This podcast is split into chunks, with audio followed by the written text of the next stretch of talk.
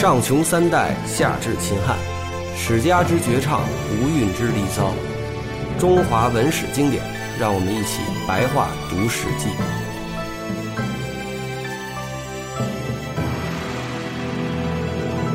那么我们这次该聊这个著名的汉武帝了，《汉武帝本纪》呃全卷的第十二。汉武帝这个人呢，我觉得张老师可以先给我们普及一下，就是实际上这一篇可能不是司马迁写的，司马迁原文呢也写了，最早叫《今上本纪》，嗯，今就是当今，上就是皇上，嗯。在那个时候呢，对皇上就直接称上，嗯。或者叫明上，嗯。嗯呃，当面的时候就叫陛下之类的，上属于第三人称，而且很有可能《今上本纪》是全书最精彩的一篇，因为他是当时的人，当时的人嘛。啊，当时的事儿啊。但是他是写完之后呢，呃，就是说连司马迁的蛋蛋一块儿被阉割掉了。呃，有点差去细节上的不同啊。嗯就是说呢，他写完这个之后呢，给这个呃汉武帝看到了，汉武帝不满意，命他删掉，呃，删掉了。删掉之后，就等于说没有汉武帝的这个本纪。嗯史记这个书在后代呢也是不断在增补的，至少有十几个人往上在补。只有一个姓楚的呢，补的时候上面写上楚先生曰，下面这一大段都是他讲的，其他人呢补的都不留名儿。所以有有些东西到底是不是司马迁写的呢，有就需要去分析。但是这个汉武帝本纪呢，实际上就是后人给补的。他把这个《史记》里边其他讲封禅啊，或者是别的一些求仙啊，就这些东西呢给挪到这儿来了，而且是跟汉武帝有关的，作为他的本纪了。实际上这里没有讲汉武帝治理国家的具体的事情，具体的事情都体现在这个后面的汉汉武帝那些大臣的这个列传里面去了。然后至于说秦，的列传呃啊，把司马迁的列传啊，嗯，对，还有很多的这个人的列列传。呃，至于把司马迁这个受这个宫刑，倒并不是因为这个事情，啊，嗯，因为当时是在这个后期的时候，派这个卫青、霍去病啊等等，就大约有前后呃五六次，那、去打匈奴。然后在后期呢，到了这个呃卫青、霍去病都已经嗯不再去领领兵的时候，后来就开始用另外一个外戚叫李广利嗯去领啊，里面去打，他打得很稀，就就就就到了甘肃新疆交接部这个部位了。嗯但是回来的时候呢，就被匈奴堵上了，然后就大败而回。此外呢，往北方也派了一个人，就是李陵。李陵呢是李广的这个孙子。那么李陵往北去，往这个呃陕西北部这边去打，到内蒙古打到内蒙古去了啊。但是他出塞没多远呢，就遇上这个大量的这个匈奴，然后把他堵上了。他一共就五千多人，然后一直打打打打到只剩几百人，还差也就是几里地就能跑回边塞了。但是到这个时候实在是跑不了了，然后人都打散了，他也就被俘虏了。俘虏了之后呢，这汉武帝就征求大家意见，说怎么怎么处理他，他就便捷投降了。然后这个群臣啊，都都没有帮忙的，都说那应该就说那应该就把他们家的人抓起来正法呀，应该怎么样的？因为这李陵呢不怎么爱不怎么能说话，人际交往也少，所以没人帮忙。嗯然后这个司马迁就过去帮忙了，说这个李陵打得很勇武，虽然虽然投降了，但是被迫的，而且他将来还想投反正过来呢。就这么一句话呢，就不知道为什么就把这个汉武帝惹着了。汉武帝呢认为啊，他这个说李陵是是在这个讽刺这个李广利，李广利在西边也败了。但是他就说李陵这个败呢，就是说败得很勇猛是怎么样的，嗯说讽刺李广利，而李广利呢是这个汉武帝的宠宠幸的李夫人的弟弟，嗯因为他用的这几个打匈奴的大将啊，都是自己的外戚，就是相当于自己的媳妇儿的这个弟弟弟等等的，那相当于属于自己的亲戚了嗯。他对他们有厚爱，那他就这个一下就怨恨。只有这个李广和他们这一家人是纯靠军功的，对，其他人都是外戚。对，而且李广现在官儿做的也不大，只是一个放这个呃部将，只是这个大将军下面的一部军的将领，所以呢，他就一下子生气呢，就把司马迁给下下监狱里面去了。最后呢，经过经过判刑，这个认认定呢，就是要处以宫刑，宫刑也可以不处的，只要你花钱可以赎刑。嗯 但是司马迁也比较穷，他是搞知识分子，没什么钱，嗯也借不着钱，最后呢就只好就 接受了这个宫刑。接受完之后呢，就不想活啊。但是他那个时候呢，《史记》刚写不多，他要把这个伟大作品给写出来，嗯就忍着忍着那个耻辱，嗯嗯，去去写这个。所以他这里面这书这整个《史记》中涉及到这个自杀也，呃，这事儿比较多。没写到一处的时候呢，他就写有一想，有的人当初不自杀，就是为了忍辱，将来好做大事，就是为了类比他自己。呃，等于就是说，呃，汉武帝先是摘掉了司马迁的小蛋蛋，然后呢，司马迁写了一篇《金上本纪》，汉武帝看后大怒，然后把他这个金上本纪也摘掉了。我这个金上本纪是先摘，这俩哪个在前在后，我也不是太确切了嗯啊，不是太确切，是不太太不太知道啊。嗯，反正就是摘掉了。然后这一篇呢，也也摘掉明确的告诉大家，肯定不是司马迁写的。那这个事儿可考吗？就是确实不是司马迁写的，这事儿可考吗？这是可考的，嗯因为咱们清朝的时候吧，这个皇上比较厉害，所以清朝那些儒家知识分子没事儿干，嗯。他们也不能不能搞思想建设，嗯。呃，也不能搞创作，文字狱很厉害哎，所以呢，他们搞训诂、搞考据，嗯。所以他们大量的古书里边哪哪些是真的，哪些是伪的，哦。这方面研究的是特别厉害啊，所以很有说服力的。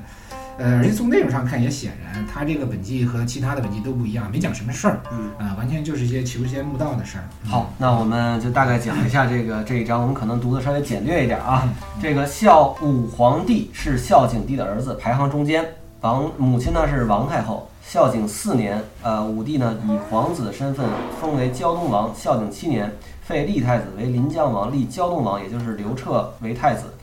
呃，景帝在位十十六年崩逝，太子继位为孝武皇帝。当年继为继位初年，对鬼神的祭祀尤其敬谨。孝武元年呢，正值汉兴六十余年，就是说，呃，汉朝建国六十余年，天下治平。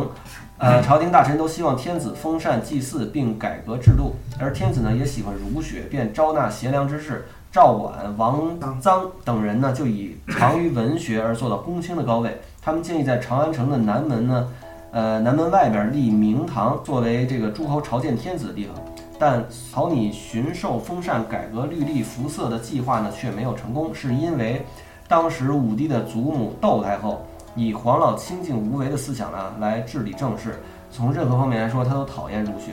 因此派人监视赵绾等人的所作所为。最后呢，赵绾、王臧呢都自杀身亡，他们建议设立的这个呃明堂、辟雍等事呢都被废除。从这以后六年，呃，窦太后崩逝，呃，第二年，武帝便征召了文学之士公孙弘等人，加入了他的幕僚团队。窦太后呢是经历过文景之治的这个年月的人，对所以窦太后呢喜欢黄老之学，对，觉得哎大家的大家都安静一点儿啊，咱们咱们咱们皇上家的人呢 嗯不要给老百姓捣乱，是吧？对？对，嗯，你收点租子，好好过日子就完了啊，不要瞎闹。但是呢，汉武帝这个刘彻这个孩子呢，是一个非常顽皮的孩子，他做了很多事情，相当顽皮啊。非常有为嗯，，非常有为啊！嗯对对，史书叫非常有为。这个比如说武帝呢是很喜呃这个仙术的，虽然他尊儒术，但是他又喜欢仙人。嗯，当时呢有个叫李少君的人，以长生不老之术祭见武帝，呃这个觐见武帝。武帝非常尊重他。少君呢是别人推荐过来的，然后呢这个人呢应该是隐藏了他的年龄和生长的地方，说是他的年龄有七十了，能够驱使精灵，使人长生不老。以方术呢，呃，游历各处交结交诸侯，无妻子。人们听说他能这个呃长生不老呢，都争相赠送物品给他，等于实际上就是一个江湖老骗子。大师，大师是一大师，对，说自己是七十的人，其实谁也不知道他到底多大，是吧？对，呃，可能没有那么大。他是怎么见着武帝的呢？他曾经被派呃被邀往这个武安侯田芬的住处参加宴会，呃，这个田芬呢是怎么讲？田芬也是老臣了，是在景帝时候的老臣，呃，景帝后期封的。但这个田芬呢是汉武帝的妈妈的弟弟。嗯汉武帝的妈妈曾经改嫁过，所以呢哦，这个弟弟呢不是他的同父的弟弟。嗯呃，因为是这同样也属于外戚，嗯外戚就是皇上的妈或者媳妇儿的这个家族的人，嗯，所以呢，他被封为了这个武安侯，同时做了丞相。明白了。然后呢，这个他去田芬的这个住处呢参加宴会，座中呢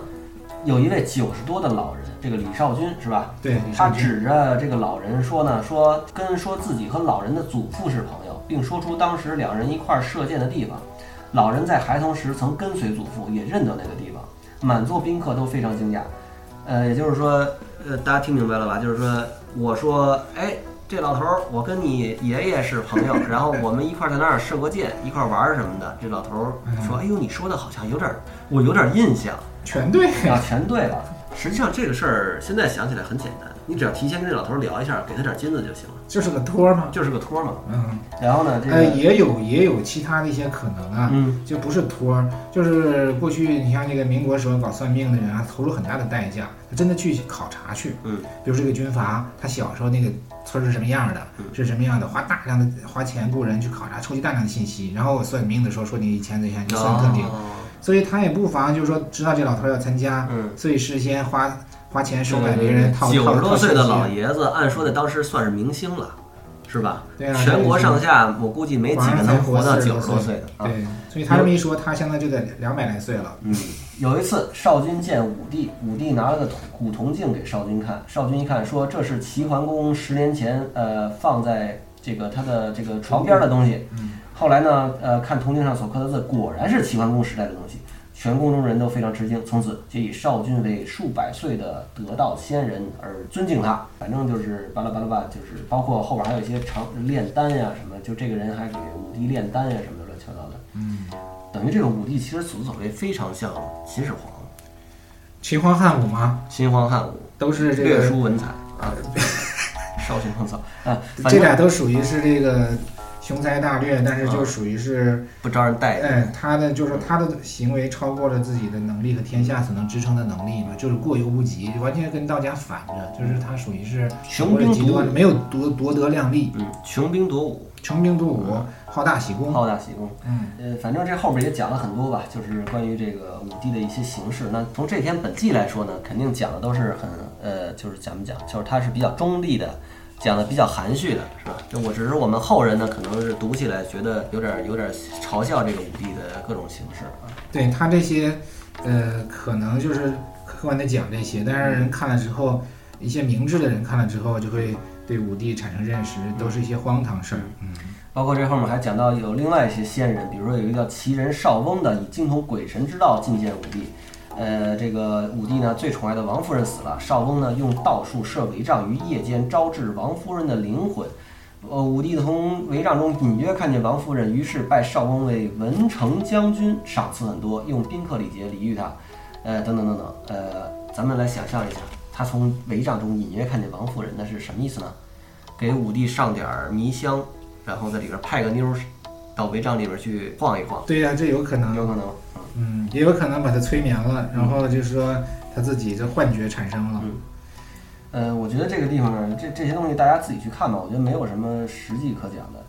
呃，都是一些神神鬼神神鬼鬼的事儿，而这些神神鬼鬼的事儿呢，又不像是说那种很有情节，或者说它不是很有情节没有多大的神话它只是加色彩。对，只是说了一些结果，说了一些结果。嗯，后边呢还说了一些武帝的这个祭祀，去各处祭祀的什么这些事儿。反正又是过了一段时间之后呢，有一个乐成侯上书推荐了一个人叫乐大，乐大是胶东的工人，工人的意思是什么意思？曾经和文成将军同师，工人就是他这个王宫里边的这个侍侍从人员，应该是是阉割过的人吗？也不一定是不一定啊嗯，这个乐大呢，曾经是文成将军同师，也就是师兄弟儿。后来呢，做了胶东王的这个侍从，等等等等等等。然后他呢，是以这个这个方术觐见武帝的。呃，武帝呢，自从杀了文成后，也后悔文成的早死，而没人可以继续他的方术。呃，等就是这个文成将军是原来是是个大仙。呃大仙儿啊。嗯等看见乐大时呢，心中很是高兴。乐大呢，人长得很漂亮，这个说话呢也很这个敢说大话，毫不犹豫。他说：“我曾经来往于呃东海中，看见安七生及县门等仙人。皇帝您千万别认为我低贱而不信任我，也不要认为我只是康王的诸侯，呃，就认为我不知方术。我屡次进谏。”呃，进言给康王，但康王都不用我去求神仙。我的师傅说，黄金可提炼而成，河堤绝呃溃决了可堵塞，不不死的药物可以得到，仙人也可以招致。我只是怕，如果我像文成那样也遭遇杀人之祸，那么一些道士就会三缄其口，谁还敢说这个求神仙的方术呢？武帝说，呃，文成是吃了马肝而死的，并不是我杀的，哈哈哈。就是他这个他这些啊，包括前面的李少君等等的好多这些大师啊，骗他，嗯，那那一开始都赏赐一，开始都慢慢的最后呢，发现不灵不灵了，就杀。不灵的就杀了，所以这个栾大不敢哎，不敢搞了，啊。反正呢，就是当时呢，武帝忧虑河水决堤，黄金呢也没有炼成，就拜乐大为武力将军。只短短一个多月，武力就得到了四个金印，四个金印分别是配天士将军、地长将军、大通将军、天道将军这四个印。呃，皇帝呢，呃，这个告诉御史说，呃，曾经怎么怎么着，怎么怎么着，然后呢，我统御天下二十八年，上天赐我这个这个乐大将军。呃，就是乐大这个人这么武力将军啊，呃，这个什么我一定很厉害的啊，怎么着怎么着，我我我我要这个好好的赏赐他，又将女儿魏长公主嫁给他，送黄金万金，嗯，改封为这个当地公主，就是给这个女儿封为当地公主。对，皇帝亲自到这个乐大家里去，并乐欲不绝地派人问他：“你还有什么需要啊？”从皇帝这个孤将相以下的人都置酒于武力家，就是说这个各个亲族吧，皇家的亲族都去这个武力家大献殷勤。武帝呢又刻天道将军的这个玉印，派使者穿鸟羽衣，夜晚站在白毛上，呃，就是夜晚站在这个，白毛上面接受大印，嗯，反正就是就是各种稀奇以古怪的事儿示。以示不是臣子啊，就我觉得这是先人，是简直就是难以想象啊！嗯，人家的是治大国若烹小鲜，他这是好像就是治大国如儿戏啊，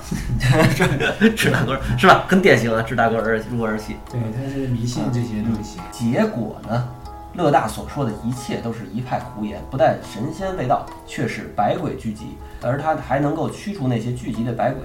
以后他就整治行装到东海求师了。乐大自建武帝以来，不过几个月而已，就佩戴六印，一时尊贵威震天下，使得海上宴席之间的道士振奋，都说自己有秘方能通神仙。反正就是这么个事儿吧，这乐大也还得到善终了，看来就是他就跑了嘛，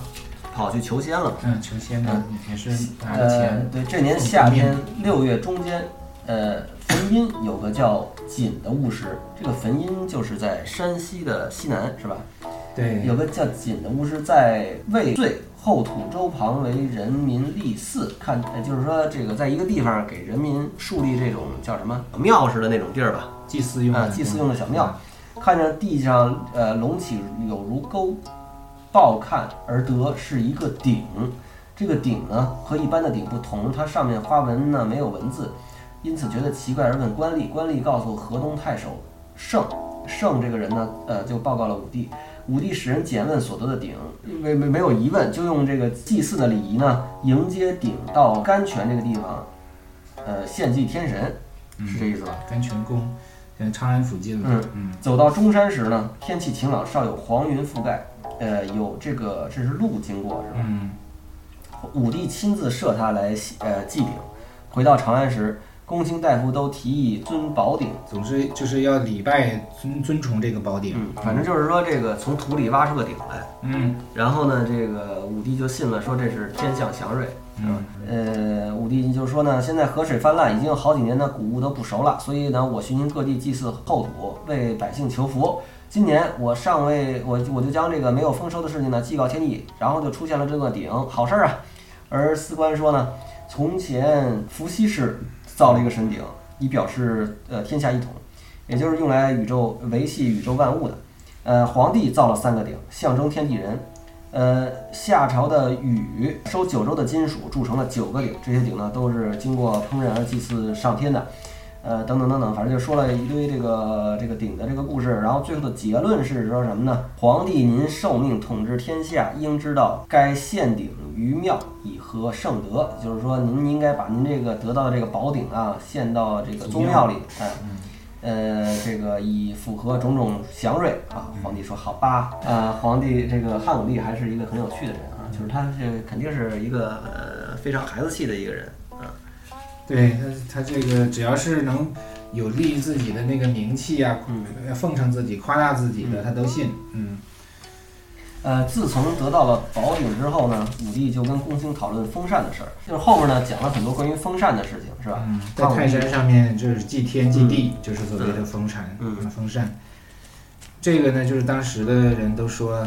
呃，包括战国时候可能也有这种说法了，嗯。就是这个受命的这个天子啊，要重新去泰山去封禅去。嗯嗯，但实际上这个封禅可能并不是远古传下来的这种礼仪。嗯，呃，好像是从秦始皇开始是吧。嗯，实际上有记载的是秦始皇去封禅的，嗯但是在那个战国的那书里面，《管子》这书里面就说了，说古代的帝王受命之后都要封禅，呃，陆续有七十二个帝王嗯去封禅。那哪有那么多帝王？嗯我们知道的就是尧舜禹啊、嗯黄帝啊、嗯神农这么几个，有七十二个去封禅。中国在秦以前实际上都是诸侯状态，嗯嗯，并没有一个统一的这么强的一个王。嗯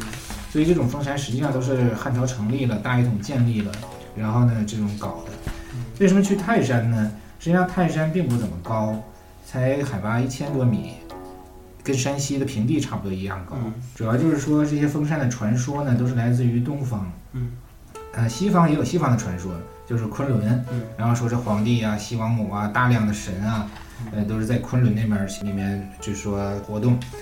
嗯，然后这个东方人也也开始这个造这些神话，那他们呢就不能说昆仑了，他们就是海中的扶桑啊，嗯呃，或者说在山东能见到最大的山就是泰山了，哎，所以他说泰山是对他们来讲是最重要的、最伟大的。然后呢，说帝王都在泰山封，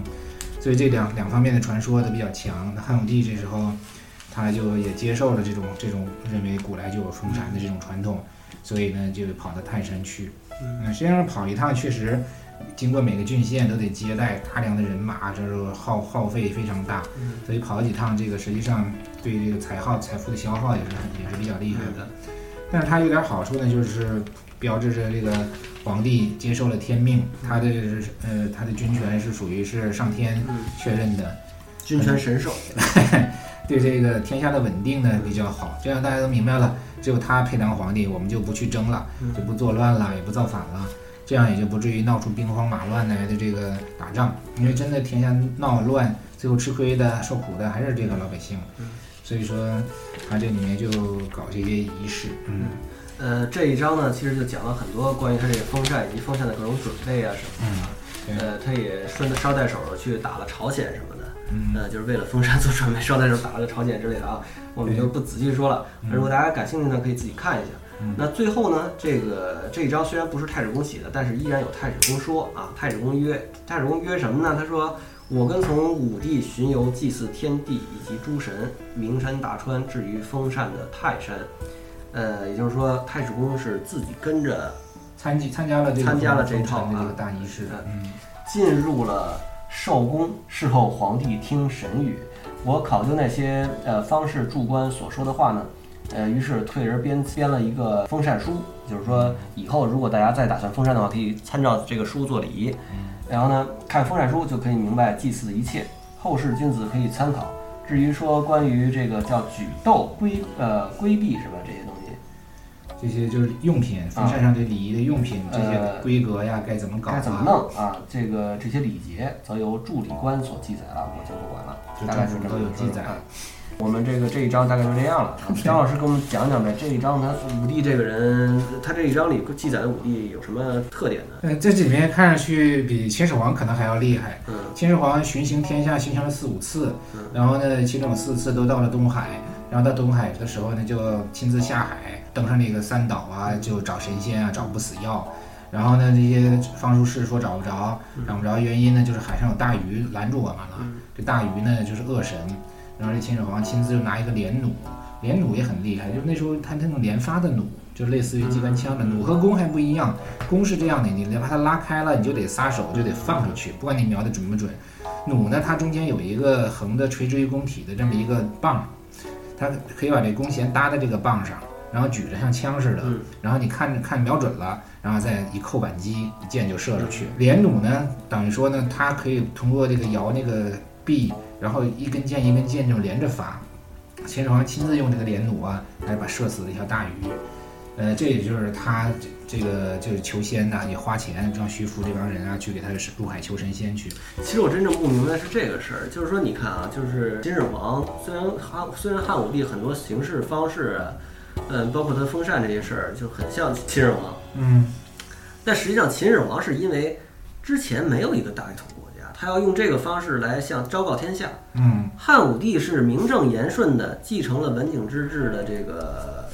胜利果实的太子，嗯，他有什么必要要这么做呢？其实是没有一个真正的动力的，他只能说他个人有什么愿望，比如小时候受过什么刺激什么。这里面跟儒家，跟他自己好大喜功啊，喜欢自己的名号，这肯定是一方面嗯；跟儒家的找出理由来也是一方面。在战国后期啊，开始出来一个五行学说，嗯属于阴阳家的，嗯也就是五行金木水火土。周是火火火德啊，然后呢秦呢就是水德，水能灭火。然后汉呢又把这个秦给灭了，所以呢汉呢就是土德，所以这样的话呢，呃呃汉就是土德，所以汉朝自也就自自认为是土德，但是后来这个阴阳五行啊，到了这这个汉武帝时期呢，又变化了这种说法了，又变成了这个说汉呢又要改改他的这个德，改他这个德就不是土德了，因为他认为秦呢时时间太短，不能算是一朝，嗯，所以呢认为汉是直接继承了这个周，就是春秋战国都属于周朝，继承周的，所以呢汉呢就是又是水德啊，那么这样的话呢，你这德变了，你这就所谓这个辩正朔易服色。也就是说，汉初的话呢，自认为自己是这个，比如说土德或者什么德，所以他定了这样的服色颜、日历的日期啊等等的。那现在我们要重新确定了，我们是是这样一种德，那就全都把这些日历呀、服色呀、所以礼仪啊是改过来。一个封禅的这个需求。对，所以相当于他在虽然他是第三任、第五、第四五任皇帝了，但是他这个时候呢是一个重新的开始，确定这个武德，并且呢这个还搞这个董仲舒啊，就是他属于汉武帝哎，董仲舒他搞了一个三统说，黑统、白统什么统的，所以这都意味着要重新搞出这么一套大典出来。